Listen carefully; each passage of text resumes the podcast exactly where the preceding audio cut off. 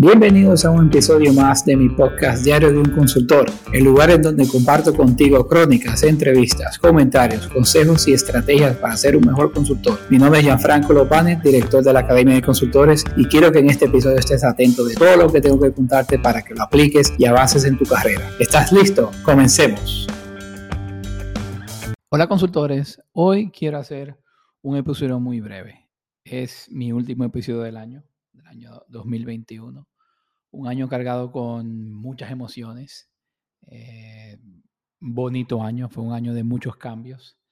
Y yo quiero hablar hoy sobre la gratitud. Sé que no, no hablo mucho sobre este tipo de cosas, pero es muy importante hablar sobre la gratitud.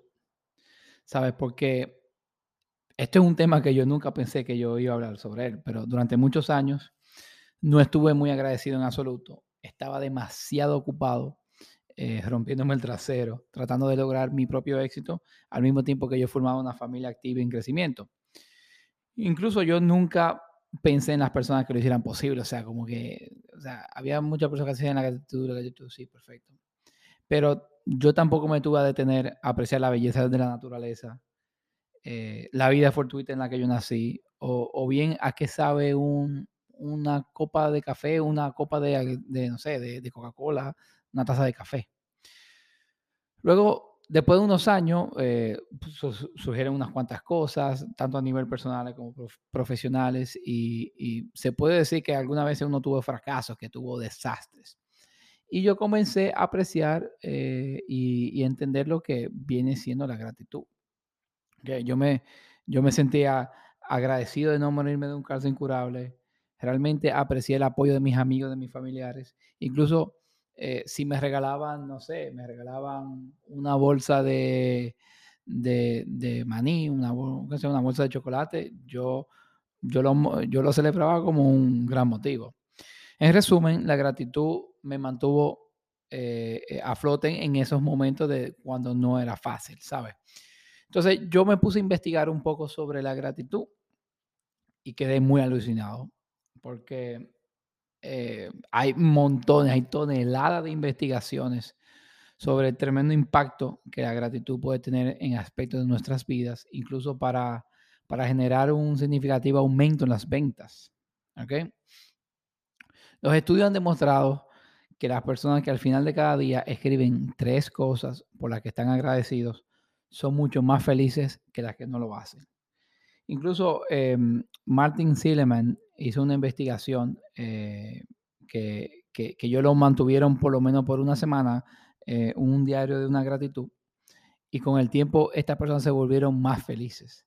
Incluso dice Sean Ackert, que es un actor de, de un libro que se llama Happiness Advantage, y que es un ex profesor de Harvard, él dice que ser más feliz te hace mejor en todos los aspectos de tu trabajo, lo cual es cierto. Incluso también leí en Harvard Business Review que afirma que un 37% de las personas que, que, tienen, que dan gratitud le va mucho mejor en ventas, muchísimo mejor. Porque además de otras investigaciones también sobre la gratitud, muestra que ser agradecido eleva tu coeficiente intelectual, realza tu creatividad, aumenta tu resiliencia, profundiza tus relaciones, te hace más productivo, genera más capital social y muchísimos más. Entonces, si a ti te gustan todos estos beneficios, intenta escribir un diario de gratitud al final de cada día laboral. Incluso ahora mismo, a final del año. ¿Por qué tú estás agradecido? ¿Por qué, por qué tú, tú, tú, o sea, que, que tengas, o sea, yo sé que hay muchas personas que pelean familiares en este año, pero, pero estás vivo, eh, eh, estás sano, tienes tu trabajo, tienes tu negocio. O sea, estos son motivos por qué hacer, eh, por qué ser aplicarla la gratitud. Entonces, yo quiero que, usted sea muy específico sobre el motivo y los componentes de la, recuperación de esta inversión de la gratitud. Son cinco minutos al día como máximo y la mejor noticia es que todos los vendedores que son optimistas son invencibles.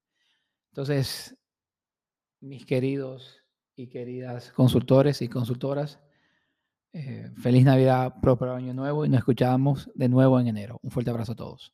Y hasta aquí lo que teníamos preparado para este episodio. Espero que implementes todo lo que has aprendido y que te sirva para ser un mejor consultor. Si te ha gustado el capítulo de hoy, dale a me gusta, comparte y comenta. Así podremos llegar y ayudar a más profesionales como tú. Te esperamos en el próximo episodio y hasta entonces, nos vemos en las redes.